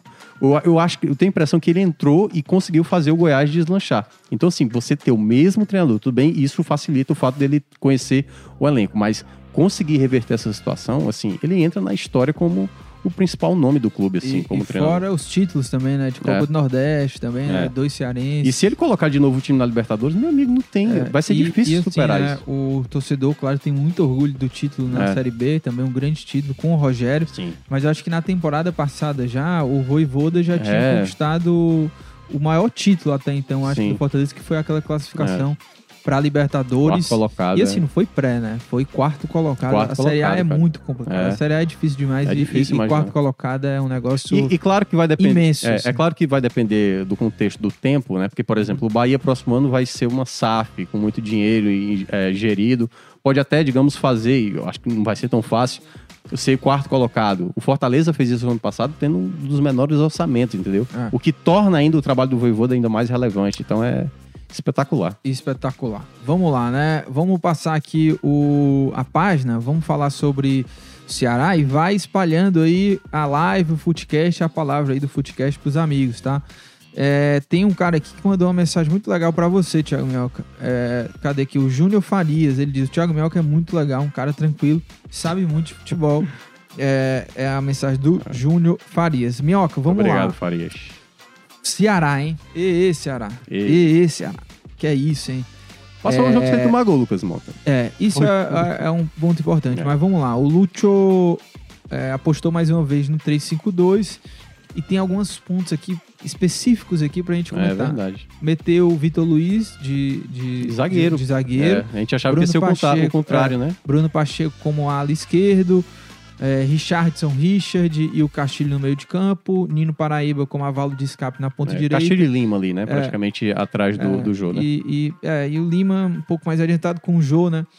É, assim, defensivamente o Ceará se comportou bem, na minha opinião. É, alguns Não- eu gostei, apesar de ter tomado. tanto. É, mas, mas sofreu em alguns momentos, né? Porque era uma proposta de jogo também de jogar por uma bola, É. né? Era inevitável também você não sofrer Não, uma não, pressão. Mas Mas assim, eu acho que o time defensivamente foi organizado. O problema foi quando tinha a bola, porque não tinha ninguém, fora o Nino Paraíba, pra atacar. Pronto, E é. o pior, sabe o que, que eu achei? É que você pode jogar, você não precisa ter, por exemplo, necessariamente um jogador de velocidade, o, o John Vasquez ou O Eric. o Eric, enfim, pra jogar ali ao lado do Jô. Mas você precisa de compa- compactação. Lembra quando a gente elogiava o, Ceará no- nos dois primeiros jogos lá com o Lúcio, né? Ah, um time compacto, intenso. E contra o Atlético, a estratégia, quando tinha a bola, não funcionou. Porque muitas vezes o Nino recebia essa bola em profundidade e até cruzava, a bola não tinha ninguém na área, porque não tinha aproximação, sabe? O Nino muitas vezes recebia essa bola lá na frente e não tinha com quem jogar, sabe? Então eu acho que o principal problema nesse jogo do Ceará com a bola foi essa falta de Pronto. compactação, aproximação dos jogadores. Vamos lá, eu vou entrar no primeiro ponto, que é, que é a questão defensiva. O que foi que eu achei bom? Eu achei que individualmente os jogadores foram muito bem. Richardson, o Richardson foi muito bem, Pacheco foi muito bem, Luiz Otávio foi muito bem, assim, eu acho que foi uma partida bem mais segura do Luiz Otávio, né? Lacerda. É, Lacerda foi bem, mas apesar de ter, assim, né, no final ali ele levou o drible até na jogada do o, do que veio do Boca, pô, que agora tá fugindo. Pavon. O Pavon. É, que às E- vezes ele tem essa dificuldade, às vezes ele não é um, um zagueiro de tanta imposição como, por exemplo, o Luiz Otávio que fala. Não, só porque você tá passando aí de, de alguns jogadores que você gostou, mas é, queria que você falasse especificamente sobre o Vitor Luiz, que eu acho que foi a, a- a posição, a escalação mais diferente. É, mais assim. diferente, E é. aí, que você gostou? Eu acho que ele foi pode, bem. Pode ter vida essa, essa escalação com o Vitor Luiz? Porque eu acho que o Vitor Luiz, ele não é bem um defensor tão confiável, certo? Eu acho que ele foi bem na partida de ontem, na média do que ele vem apresentando, então ele foi até um pouco melhor. Mas eu acho que teve um E, lance e a saída com ele, assim? que teve um lance bizarro, não tô lembrado, acho que era o Ele Pacheco. caiu junto com o Luiz Otávio, É, quase que- quebra a perna. Que não, que alguém ia tirar a bola e ele se meteu na frente, Sim, a bola bate nele e, foi, e vai pra tiro. ele é, meio que quase escanteio. contunde, né? Tá? é, Foi- enfim. Então, assim, eu Mas acho ele. A saída melhorou, não? Ah, a saída melhorou e tal, mas o Ceará teve muita dificuldade pra isso. Então, eu acho que individualmente teve jogadores bem defensivamente. Agora, eu acho que na, na- no posicionamento aqui eu, eu não gostei tanto. Eu acho que o Atlético Mineiro recebeu muita bola ali na entrada da área e teve pelo menos, assim, a gente, a gente contando, três boas chances do Atlético Mineiro fazer o gol, assim, né? Três reais, assim. A primeira, que foi no primeiro tempo, do Sacha, um cruzamento que veio diagonal, que o, o Jô foi uma jogada até de escanteio, acho que tinha. ah, o, o Atlético Mineiro geralmente não batia o escanteio direto, né? Ele fazia aquela bola pra trás pra fazer o cruzamento. O Jô não corta e o Sacha perde um gol inacreditável na pequena área. Ali o João Ricardo já tava um pouco batido, eu acho que até na, na jogada. No segundo tempo teve duas. Essa do Pavão, que ele passa pelo Lacerda e o Ademir chuta pra fora. E uma outra que o Ademir, o Rigonato, entrou muito mal, aliás. Eu acho, não gostei do Rigonato ali pelo. Ele entrou como ala esquerda. É, e eu acho que ele entrou muito mal, que o Ademir ganha e toca ali no, no Allan Kardec, e o Allan Kardec também fura. Então, assim, houve momentos que o, o Ceará deu uma, deu uma certa pane ali defensivamente, entendeu? Que chegou jogadores livres dentro da área que poderiam ter feito gol. Claro que principalmente no segundo tempo, quando colocou o Pavon e o Ademir, o Ceará sofreu mais. E aí entra no outro ponto, que eu acho que é o, onde entra muito mais na questão do Lúcio, né? Eu acho que o Lúcio vem cometendo erros sucessivos nas trocas que ele vem fazendo nas É, partidas. Eu assim. também não gosto das trocas do Então, assim, cara, é... quando ele faz aquela. pri- A, a primeira troca foi tripla, né? Se eu não me Ele engano. botou o Kleber já. Ele botou o Kleber no lugar do Jô, ele tirou Gal- é, Lima e, e Castilho pra colocar Giovanni. Giovanni Vasquez. E o João Vasquez. É, acho que o Giovanni nem entrou tão mal assim, mas eu não teria pensado em colocar o Giovanni na ele partida. parece gostar do Giovanni. Assim. E, Eu ele, não- pare- e ele parece amar o Vasquez, cara. Porque, É, sinceramente. Eu, eu, eu não. é, eu, eu gosto do Giovanni, assim, mas eu acho que é um jogador que ainda precisa evoluir, Sim, sabe? Ainda não tá assim, 100% pronto É, pra decidir o jogo. eu- E o Vasquez, é, realmente, assim, né? Não, não mostrou ainda a que veio, É. né? Mas eu. Eu não condeno, assim, a, a, a- utilização do Vasquez, porque Cara, eu condeno. eu não, eu não acho que não tem Sabe ninguém por quê? bem, sabe? Assim, Não, eu sei, mas aí é é, que tá. é- é- é- o Eric tá melhor do que o Vasquez? Eu acho que tá. Eu não sei. Eu sabe? acho que Eu tá. não sei, Porque o sabe? Eric consegue fazer Eu algo. teria colocado o Eric no jogo também. Vasquez- mas assim, não, eu Cara, não o condeno porque eu não Vasquez- sei se tá melhor. O Vasquez, ele já recebeu muitas oportunidades com o Lúcio, né? Assim, desse pouco tempo que o Lúcio tá no Ceará, ele, já, ele foi o cara mais acionado do banco de reservas. E é um cara que o cara não consegue fazer uma jogada de velocidade. Por exemplo, isso que você mencionou, e aí é outro ponto da análise, né? Quando o Ceará tinha a bola. Quando começou a partida, o Richard era o cara um pouco mais que ficava dos volantes e o Richardson era o que saia mais. Aliás, o Richardson foi muito bem no começo da partida. Teve umas duas, três jogadas de contra-ataque que o Richardson, juntamente ali com, com, com o Nino Paraíba, conseguiu dar uma boa válvula de escape pelo lado direito. Tanto é que alguma das jogadas É. tinha o jogo dentro da área, porque conseguia equilibrar bem ali a subida do Richardson. Quando sai o Richard, aliás, o Richard cometeu também uma falha, ele deu uma pichotada no primeiro tempo, que a bola foi até pra trás. É, saiu, né? Ele tomou uma bolada e tal. Aí o Richardson teve que fazer o homem mais da saída e o Sobral que até também entrou bem, principalmente na parte defensiva. E aí eu acho que o Ceará perdeu um pouco disso, porque quando puxava o contra-ataque, cara, o Nino corria tanto, corria tanto, O resto do time. que na hora que ele chegava lá na frente, ele olhava e tipo, cara, e agora? Não, E ele jogava na área. É, ele jogava na área porque, tipo, ele não tinha opção, porque ele podia perder a bola. Ele já tinha perdido algumas no primeiro tempo. E aí foi exatamente. Eu acho que na característica de jogo que o Ceará poderia imprimir na estratégia que o Lúcio estabeleceu, vou jogar fechado, vou tentar recuperar a bola, vou jogar no contra-ataque. Ele tinha uma peça que conseguia fazer isso, puxar esse contra-ataque, que era o Nino. Faltava um segundo velocista. E, sinceramente, o Vasquez não tá acrescentando nada nisso. Porque Mas outro jogador também que Pois o é. Lima não, nem teria mas escalado. por que, que o Eric talvez te- teria sido a melhor opção? O Eric, pra mim, é um jogador que. Você acha que vai resolver? Não acho que vai resolver. Mas é um jogador que chama falta, que aí o Ceará poderia ter a bola parada. Então eu teria sacado o Lima, por exemplo, para colocar o Eric. Deixaria o Castilho, porque você poderia ter uma bola parada com o Castilho, uma bola na área, um. Enfim, quem tava batendo Mas eu acho também que o, o Lúcio foi muito conservador, né? Demais, jogo. Assim, cara, né? Jogou demais. por uma bola e jogou pra empatar e se desse. Mas é porque ganhava. eu acho que o jogo também, eu acho que às vezes você precisa entender o, o componente emocional da partida, né? Como aconteceu com o Ceará e Goiás, na- aqui no Castelão, Ceará, o componente emocional estava de um jeito até a expulsão do Vina e mudou depois da expulsão do Vina. Nesse jogo, você percebia que o Atlético Mineiro atacava mais, mas o jogo tava ficando. aqui. Rapaz, se o Ceará enca- encaixar um bom contra-ataque, o Ceará consegue vencer até esse jogo. Só que o Ceará não conseguia fazer esse contra-ataque. E eu acho que as peças que o Lute escolheu não foram peças para tentar buscar surpreender para conseguir essa vitória que teria sido de muito, muito valioso para o Ceará para esse momento. Então eu acho que algumas coisas o Lúcio ainda tá pecando, sabe? Sim. De, É, a- de escolhas a- ali da a- troca do- do- E durante as o jogo. substituições do Lúcio né, não é de hoje que a gente vem criticando, assim, né? Não, É. não são as melhores. É, mas, assim, nesse, dessa mudança pro 3-5-2, eu tenho dois pontos, assim, que eu destaco como positivo. Tem muita coisa ainda pra ajustar, assim. É. A gente já até falou aqui, né? é, Desorganização ofensiva. Foi muito ruim a parte ofensiva contra o Atlético, mas eu destaco duas coisas aqui. Uma é que, com esse esquema, o Ceará é, com esse esquema de 3-5-2, o Ceará ele conseguiu ficar mais protegido defensivamente, né? Inclusive foi o primeiro jogo sem tomar gol, né? Contra o Atlético, com o Lúcio, né?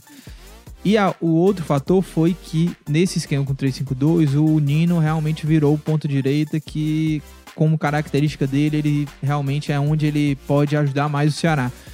Porque quando você coloca o Nino como esse ala direito e sem tantas obrigações assim, né, para marcar e até com mais liberdade para atacar, você ganha ali um ponto direito que hoje pra mim o Ceará não tem, Ah, não tem, não tem. Até tem, mas não joga bem assim, né?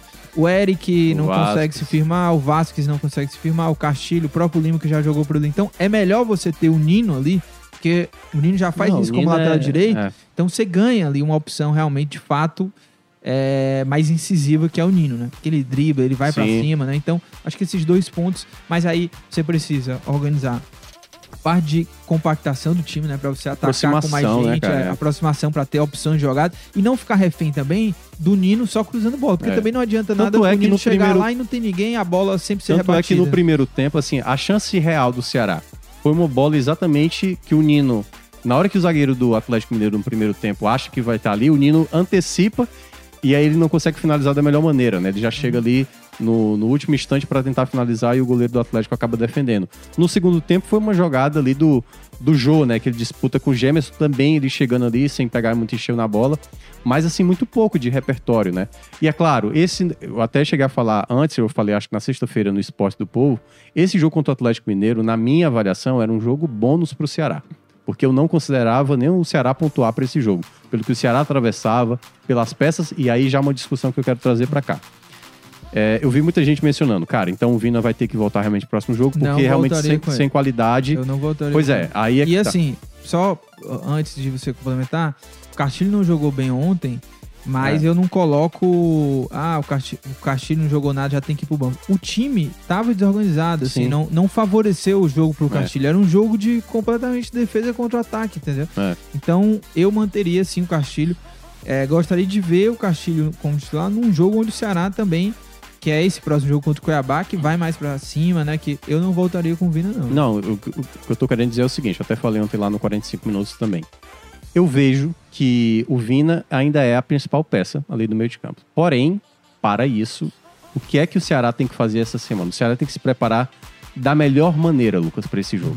Esse é o jogo que o Ceará tem que tem- ele tem que se preparar. Se ele tem uma expulsão durante o jogo, se ele abre o placar, se ele sai atrás do placar, todos os cenários possíveis o Ceará vai ter que trabalhar para esse jogo diante do Cuiabá. Mas você voltaria com o Vina? Aí é que tá. Tem que ter a conversa com o Vina. Porque não dá pra. Porque assim, o ponto final já era pra ter sido naquele jogo diante do América Mineiro, né? Pelo que ele fez ali, fez o gol, um gol que não mudava nada e ele ainda provocou a torcida ali. Então ali já era pra ter dado o ponto final. Não deram o ponto final, fez o que fez no jogo diante do Goiás. Essa semana, se você quer ter o Vina de volta, que é um jogador tecnicamente muito bom, você precisa jogar real na cara dele. Tipo, Vina, você quer ajudar a equipe ainda? Ou você ainda acha que tá coberto de razão? E isso também tem que ser uma leitura da diretoria, certo? Se a diretoria acha que o que o Vina fez não foi nada demais, né? Teve a multa ali, né? E a gente não sabe se outras coisas a mais, né? Porque até falaram que out- outras medidas vão ser tomadas. A gente não sabe o que, o que é isso. Mas se é pra ser um jogador que quer ajudar o Ceará pra essa situação, eu colocaria o Vina, não sei se pra titular logo de cara. Não sei se pra titular logo de cara, porque talvez ele necessite de um chá de cadeira ali pelo que ele fez nos dois últimos jogos. Agora, se o Vina não tiver interessado, cara, tem que realmente chamar. Esse é o momento onde você tem que contar com quem quer ajudar. No momento que quem quer ajudar, porque o Ceará ainda é uma equipe que oscila muito, não tem estabilidade emocional. Ontem mesmo, no final da partida, teve uma jogada, né, de um pé alto. O banco todo se levantou, cara. O jogo ali já ia, já ia terminar. Então, se você vê que é um time muito nervoso em campo. E para esse jogo do Cuiabá, ser muito nervoso pode ser um fator negativo, entendeu? Pode ser um fator negativo, porque você tem que estar com a cabeça direto. Se tiver um erro de arbitragem, você tem que estar com a cabeça no lugar de tentar reverter essa situação. Porque o Ceará não pode, é de maneira nenhuma, perder pro Cuiabá. Porque aí você acaba sendo ultrapassado. Então, é- esse é o jogo que é uma final. É, resumindo, é uma final. Qualquer justificativa de, ah, o torcedor não apoia. Cara, é o jogo final. Assim, é a primeira final que o Ceará terá até o final do, da competição. É, e, Minhoca, assim, é, o Ceará tem vários problemas é, nessa briga aí contra o Z4, né? O time ainda não encaixou, né? Com o novo treinador e tal. Mas eu destaco aqui também dois problemas, assim, do, do Ceará. Um é, hoje, nessa reta final, né? No momento atual, o Ceará não tem jogador decisivo, assim, É. um cara que decide. O Medorça não tá decidindo, o Vina não tá decidindo, que eram os únicos que estavam decidindo. O Jô não tá recebendo bola e não- também não tem muita perna decide. pra jogar nesse formato. Castilho também não. Então, hoje o Ceará, precisando vencer, o Ceará não tem jogador pra ser decisivo, né? Pra chamar e fazer o gol da vitória, não, não consegue ter isso. E o outro problema, que é o quê? A janela, né? Ah, os reforços. O Ceará, de fato, agora vendo, né? Depois de passar aí esses, esses jogos todos, o Rigonato mal jogou, né? Também não. não É. Começou tá bem, é, mas aí depois mas, voltou. pô, jogou é. muito pouco, É. né? Se contundiu e tal. O Vasquez, reserva É, hoje, né? decepção. né? Teve mais alguém que o Ceará contratou? É, aí Castilho e não, o Jô, não, né? Do, do, ah, é. Pronto, é. Exatamente. Castilho, Jô e o Vasquez e o Rigonato. Nenhum desses dois, até agora, né? é, virou a chave, virou um cara decisivo. Então, os reforços também que o Ceará trouxe não resolveram a parada. Podem resolver, Mas- né? Podem resolver, mas até agora não. E outra coisa, o Ceará também, quando o Lúcio vai lá no banco, né, Pra fazer as escolhas, também não tem quem resolva, assim, sabe? É, mas aí É, eu acho por que- exemplo, o, o Eric, que eu gostaria de ver sim o Eric mais minutos ali, até mais do que o Vasquez hoje. Mas assim, o Eric já teve também todas as oportunidades do mundo. Não tanto com o Lúcio, é isso que eu tô dizendo. Tá, não tanto com o Lute, mas o Eric já tá aí já faz um bom tempo. Nunca foi um cara que decidiu Sim. partidas. Jogou um ou outro jogo.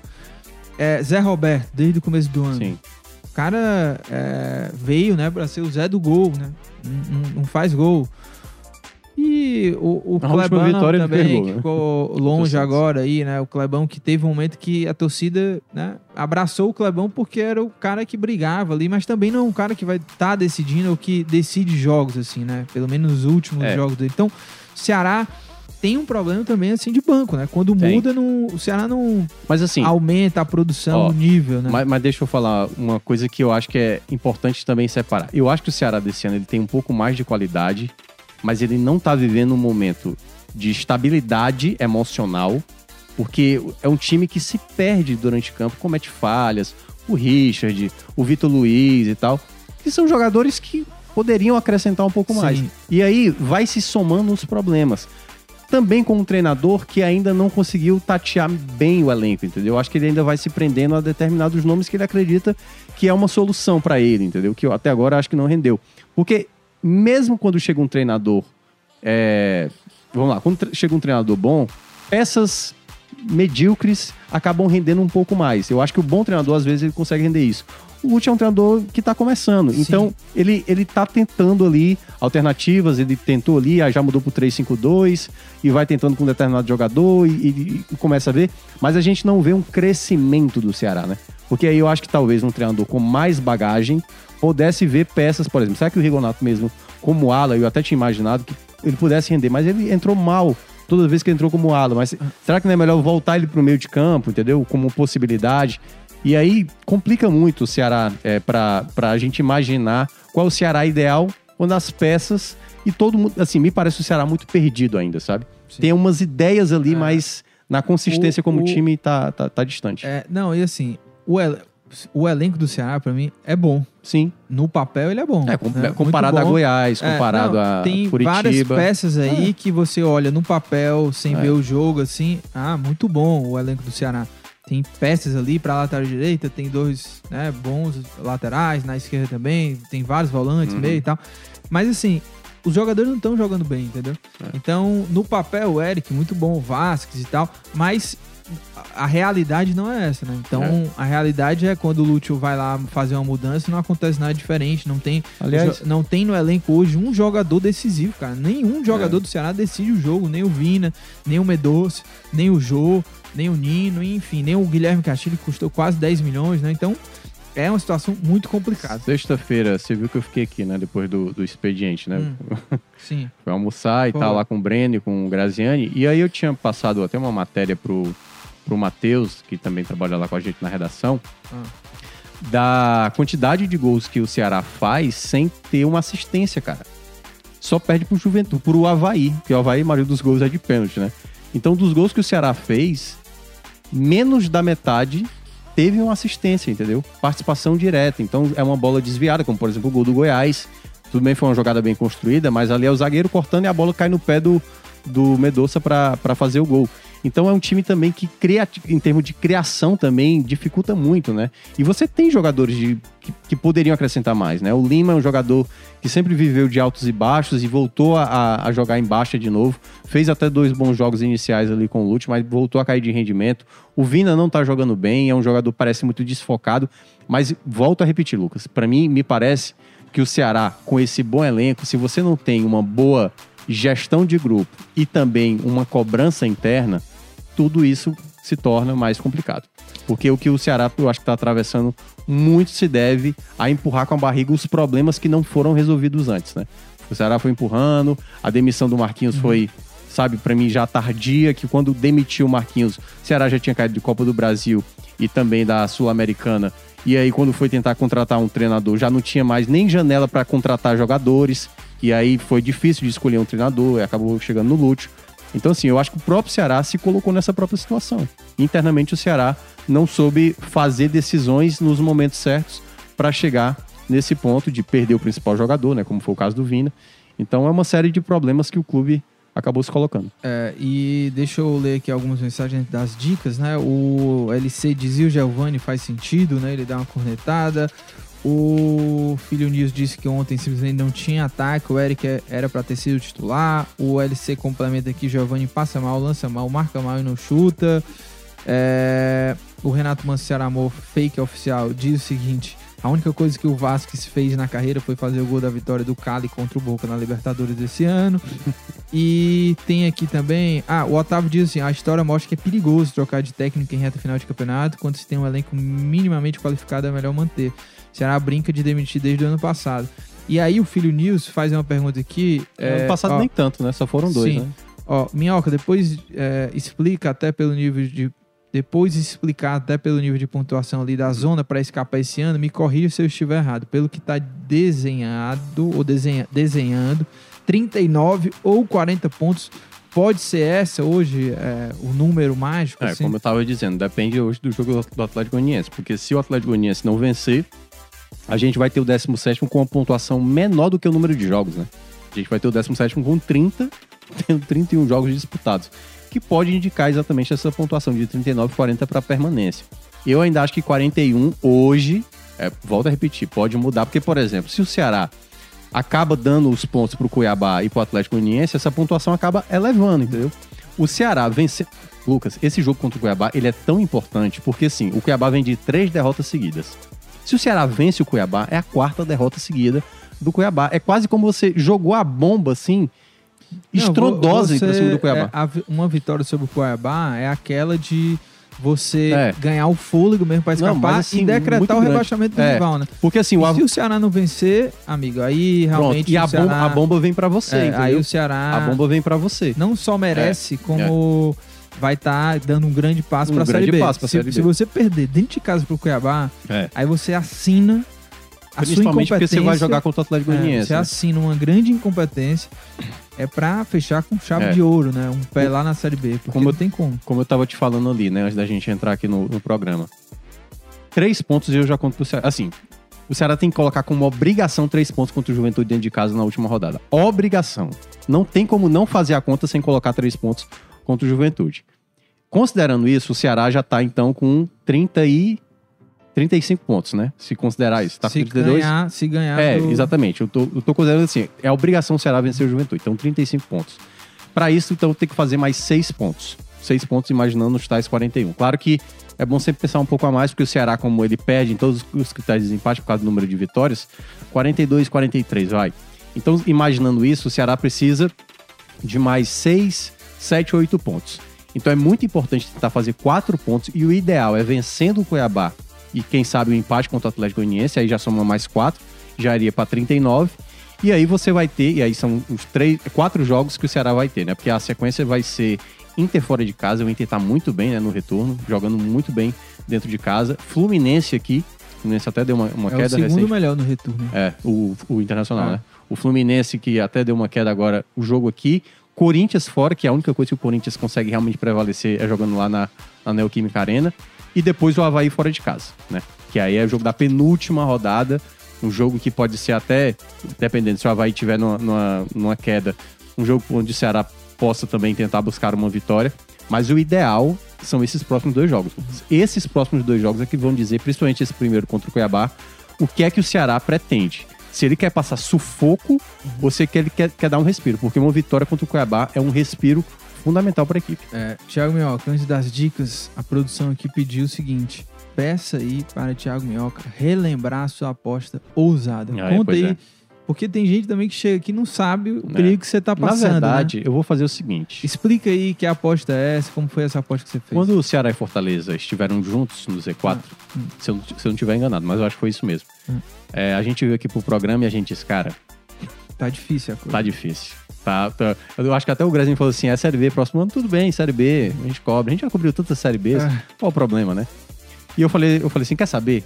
Eu vou fazer uma aposta. Uhum. Se um deles. É, se, não, se os dois escaparem, Aham. eu vou parar afinar o cabelo. Eu vou parar afinar o Platinar, cabelo. É, platinar. platinar o cabelo. É. E eu fiz essa promessa. E né? você vai fazer isso, toma. É isso que eu espero que fazer. Assim, eu, eu, eu já tô olhando tin- é, tinta, se É, mais não, pra loura, inclusive, pra você aí, né, de salão de beleza, faz aí uma parceria, você Ah, faz é, aqui ao quiser. vivo. Durante o programa, o Thiago Minhoca tá comentando, você vai estar lá, você vai ficar com aquele cabelo assim, bota uns, aquele papel. Aquele papel prata na, na tua É. cabeça, né? Que, Papel alumínio. é. Mas enfim, aí eu a fiz. a- barba também vai. Eu fiz, não, acho que é só o cabelo. né? Tá. E aí eu fiz essa promessa, né? E aí vamos ver. Agora tá mais pelo Ceará, porque o Fortaleza, pra mim, acho que já conseguiu escapar. Naquela época, eu até achava que o Fortaleza seria o mais provável. Mas agora o Ceará, enfim, eu acho que o próximo jogo é que vamos saber se esse É. cabelo vai estar mais pra preto ou Eu- mais pra, pra platinado. Eu sou hashtag Platina. Eu- Platina todos nós, cara, É, todos nós. Mas vamos ver qual é. Vai ficar estilo, viu? Vai ficar estilo. É, pois é. Eu Vou você- pra noite das personalidades Não, parecendo um sim. pagodeiro. Não, você é fera, você é, É. fera. E, Thiago Minhoca, agora conta aí também a história do clipe do Gabriel Pensador. hein? Então, Gabriel Pensador é um brother meu. Toma café Não, da nem- manhã, nem né? nem Quando vem aqui em Fortaleza, né? Mas eu sou muito fã do Gabriel Pensador, desde moleque, assim. Então, desde os primeiros CDs, assim, dele, eu Você sou... tinha quantos anos, Thiago na época desse Cara, clipe? eu acho que eu tinha uns 11 anos Não, e tal. na época do clipe. Ah, sim, na época do clipe eu acho que já tinha uns 20 e tanto, nem É. lembro mais. É, Aí. E aí, na, na- eu já tinha ido pra show dele, eu já. já Bateu foto. Depois eu assim, conto uma história que eu Aham. invadi até o centro Ah. de, de convenções. Tá, tá. Que ele Fica dá uma palestra. É, que essa história é muito boa.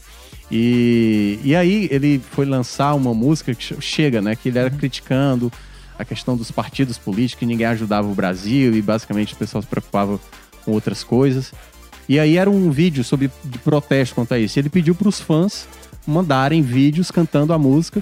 Hum. Exatamente. Aí eu tive que decorar a letra, não é tão fácil decorar Ou seja, algumas. vários fãs mandaram. Vários fãs Por mandaram. que, que ele escolheu E você? aí, e aí é que tá. Você Teve, se entregou teve um momento, teve um momento que ele tava dizendo, ó, esse aqui foi selecionado.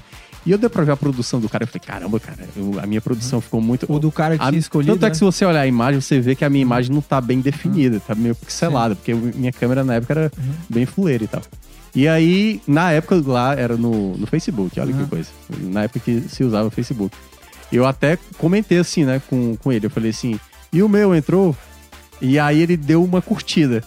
Aí eu falei, opa, isso é um sinal. E aí, quando foi, saiu o vídeo oficial, aí aparece lá E, e zero tu só soube quando É, saiu o quando vídeo saiu o vídeo, quando saiu o vídeo. E aí deu pra ver lá que aparece. Na hora que aparece um. Qual é aquela parada que. Pô, como é e, que é? e na época, Thiago? Que tem o negócio que filma, pô. No... Trem bala? Não, pô, que. Que filma o dirigível lá, como é o nome? O. Sei lá, Thiago. Tá, Mas olha, é, me diz uma coisa. Aí, depois O você- drone, o drone. Ah, o Quando, drone. quando aparece o drone, alguns segundos depois aparece. Você fez Minha muita festa, Thiago? Mandou mensagem pros amigos? Não, não, eu só. Contando a Eu só achei legal, assim, porque eu sou muito fã do cara. Eu apareci no clipe, pô, do cara que eu sou fã. Chega, entendeu? né? Chega, que é. É isso. Você aí, viu? Vai lá. Depois que acabar aqui, chega. É. Thiago Minhoca aparece em algum momento lá, o homem É, tá lá. é bem rápido, eu só É. faço assim uma versão ali meio hip hop. Boa, Thiago. Grande história, rap viu? ali. Depois, no próximo programa, você conta a invasão a lá. invasão É. que eu fiz. Foi E... loucura de fã. É, e vamos às dicas Vamos e chama o pessoal também, deixa a tua dica aí também, né? Vá- vamos abrir o espaço também pro pessoal que quiser mandar dica, porque o Renato Manciara Amor, fake oficial, ele deixou a dica dele também aqui. Eu vou ler a dica dele que é Si. O, a série do. Daquele cara lá, O mano. Dahmer. Jason Momoa. Ah, na Apple TV. Si, né? É, essa série tá lá na Apple TV com Jason Momoa. É a, é a dica aí do nosso querido amigo aqui que sempre acompanha aqui. Como é o nome? É o Renato. Ma- Quem? O nome da série. Sir. De. tá ligado? né? É porque tu meteu um R no final, Sir. Não, Foi. Sir. mano. Cid V, né? É, e com Jason Momoa, o eterno. Como é que é O personagem? Aquaman. Aquaman, Aquaman. É o, grande Aquaman. o Khal Drogo Ele- lá do Game of Thrones. Ah, é, também. É, É, verdade, ali ele verdade, ficou conhecido verdade. por conta sim, disso, Sim, é. sim. Mas não o, gosto muito dele, não, novo- mas- um filme rec- recente aí que ele lançou Tem um com o Jim Carrey que é muito ruim. Netflix, Nossa ruim Senhora. pra caramba, assim. É, muito é esse ruim. aí com o Jim Carrey? Não, não tem o Jim É muito ruim esse, Não tem nossa o Jim Senhora. O Aquaman eu gostei, mas também não é o grande. É, assim. pois é. Ele não é bom ator, ator, ator. É, mas ele tem a presença. Cara, eu vou indicar. eu, eu vou mandar minha dica. Pô. Ah, não foi essa Vou dica não do Si aí? Isso aí é o, é o Renato Manso Ah, tá. Saramô, Ah, fake tá. oficial aqui, porque eu convidei também o pessoal pra, pra deixar aqui alguma dica, né? A minha dica, Thiago Minhoca, pra, pra, de, pra cá, né, pro Footcast, vai ser o que eu já indiquei, mas vou reforçar aqui, que é. Better Call Saul, que eu tô na última Chamada temporada. Aí, Então, nada. não, então é o seguinte, você que já assistiu Breaking Bad, não pode deixar de assistir Better Call Saul, É o que eu vou fazer. porque no fim das contas, pra mim, o melhor ator dessa série toda é o Bob, Bob Odenkirk, É, uma coisa assim. É. Aldrin. que é o Soul, né? Soul Goodman. Esse cara, velho, ele tem que ganhar um Oscar daqui pra, daqui pra Só que ele não 2000... ganhou nada né, É, no M. 2000 e... Nós estamos em 2022. 2000, daqui pra 2025, esse cara você vai ver, vai ganhar um Oscar, que ele é muito bom. E a sexta temporada vale a pena você chegar até lá, né? Porque pra quem assistiu Breaking Bad, o começo da Better Call Saul, né, tem uma outra pegada, né? Não tem ainda o envolvimento do cartel, vai contar a história dele como advogado Ele e tal, começa. até chegar lá. Então, sexta temporada, negócio brutal. Então, essa é a minha dica aí, viu? Assista logo, logo, logo, logo, logo. Cara, a minha dica, E eu vou dar spoiler depois que eu assistir o último episódio. Eu fui, eu fui, eu vi o. Eu entrei na Paramount Plus, Hum. que é. Você, você assinou? O Afonso assinou. Não, eu que eu tenho. Eu sou, é. eu sou cliente da Vivo e aí Aham. o cliente da Vivo acaba ganhando. Entendi. Você tá fazendo propaganda, né? É, mas enfim, Vai a lá. gente tá- acabou de falar Paramount Plus. É, agora, vai, pô. vai lá. É, e aí eu, eu vi lá a imagem que tinha aquela garotinha que fez o Homem-Aranha, aquela lourinha. do Homem-Aranha, que Mary até. É, não, não, a Lourinha que namora o Ned, um amigo do Homem-Aranha. Enfim, eu acho que não assistiu o último Homem-Aranha. E que ela fez também dois caras legais, que é até com o Russell Crowe e o. E o cara bonito lá, que eu agora esqueci o nome dele. O, o cara é bonito demais, pô. O cara é a cara do, do Harry Kane, pô. Esqueci agora o nome dele. Ah, é o cara do Deadpool, né? Ryan não, não, é o Ryan Gosling. Ryan Ah, Gosling. ah, Ryan é, Gosling. mas é São Ryan parecidos, também. É, são parecidos. é o primeiro nome. É, e aí, é, essa garotinha, ela já tá grande, já tem mais de 20 anos. E a capa era ela e o garotinho do Stranger Things, o, o Gator Materazzo lá, o, que é o... Que tem aquela boca lá estranha. Eu achei que ia ser um filme muito idiota, adolescente e tal, mas eu fui ver, assim, eu, eu não tinha nem visto o trailer e tal. Mas eu fui ver, né? Assim, pra ver qual é. Porque tem alguns filmes que é sobre adolescente que é bem legal. E, eu, e me surpreendeu positivamente esse filme. Não é um filme espetacular, mas é contando a história de uma garota que ela sempre usou de fachada ser a garota popular da escola. Ela não queria ser a garota popular. Mas ela usou todos esses meios pra ela conseguir um algo, um algo a mais. Então ela é uma garota muito inteligente e tal, e ela quer entrar é, em Harvard, né, que é na faculdade. Então ela tá no seu último ano de ensino médio, ela quer entrar numa faculdade, né, numa universidade é, prestigiada como Harvard. Só que aí tem outros três concorrentes com ela, entendeu? E aí vai mostrando o que ela, o que ela quer tirar esses outros três concorrentes para ela tentar é, garantir essa vaga em Harvard, entendeu? E eu gostei muito da maneira sincera que a, a, a, própria história conta, entendeu? Assim, porque vai contando ali que na verdade pode ser uma, uma coisa que ela não queria ser, Uhum. e aí vai mostrar que na verdade ela sempre foi aquilo que ela não queria ser, entendeu? Então é uma história muito interessante. Eu não esperava nada desse filme, achei que ia ser muito bobo. Não é um grande filme, só pra deixar claro, mas me cativou. É um filme que, a- aliás, a garota, que a. a, a, né, Como é o nome do filme? é Honor, Honor Society. Honor, Honor. é tipo honra em inglês. Honor. Ah, tá aqui, Honor Society. Honor Society. Né, você olha a capa, você acha que é um filme totalmente e tá bobo. Na... Mas ela tá muito boa, sei o que, Rice. Agora, E tem o cara do Stranger do Things. Stranger Things, pois é. Uhum. Mas ela tá ótima. E ela faz muito a linha das, das personagens que já fizeram esse tipo de papel, que é a da Patricinha de Beverly Hills, a Uhum. Alicia Silverstone, a Reese Witherspoon em Eleição. Ela tá aquela garota meio que controla as coisas na, na escola, E entendeu? é de comédia. É, tem uma pegada de comédia, mas ela é mais aprofundada, assim, sabe? Entendi. Tem um, um assunto mais interessante. Eu acabei gostando muito desse filme.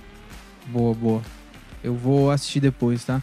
E eu, você falou da atriz loura, eu lembrei, assim, da, daquele filme Bela Vingança, que pra mim é o melhor filme Ah, do muito mundo. bom, é. Eu tenho que ver de novo isso. Melhor filme do mundo Muito ali. Não, não, do mundo também É, como é que é o nome dela? Da atriz? É Carrie Mulligan. né? Carrie Mulligan. É, melhor atriz do mundo, assim. Não sei como é que ela ainda não ganhou o Oscar, viu? É. Inclusive, vou acompanhar pra ver quais são os próximos filmes dela. Deixa eu ver aqui se eu ainda tenho algum recado obrigatório pra dar, mas eu acho que é isso, viu, Thiago Minhoca? Vamos, torcedor aí de Ceará e Fortaleza, né? Tá na expectativa aí do fim de semana. Tomara, né? Que os dois consigam vencer, né? O Fortaleza entrar aí de vez, né? Se consolidar nessa briga por pré-libertadores e o Ceará descolar aí da zona de rebaixamento. Você tem algum recado ainda pra dar? Quer Não, mandar um beijo pra alguém? Não. Tem certeza? Mandar beijo para os nossos ouvintes. Tá bom, ouvintes tá bom, que... tá bom. Seu coração é que tá? Tá bem, né? Tá bem, cara. Vamos sempre lá. Batendo. É. Uma, hora, uma hora vai parar, né? Vai, vai. Olha, obrigado demais aí por todo mundo que acompanhou aqui o nosso Footcast desta segunda-feira. Baixa aí nossos episódios nas plataformas de podcast, tá? Ou então, é, lembrando que a nossa live né, do YouTube ela fica disponível também, ou você pode ir lá nas plataformas de podcast, na sua preferida, procurar lá o Footcast, ouvir o episódio, baixar quando e onde quiser, tá? Certo? Então, agradecer a nossa equipe, Diego Viana na coordenação de podcasts, Nicole Vieira na edição de podcasts e o Bruno Silva nos trabalhos técnicos. A gente vai ficando por aqui. Mais uma segunda-feira, a gente volta na próxima. Tomara que com boas notícias aí de Ceará e de Fortaleza, né? Um grande abraço.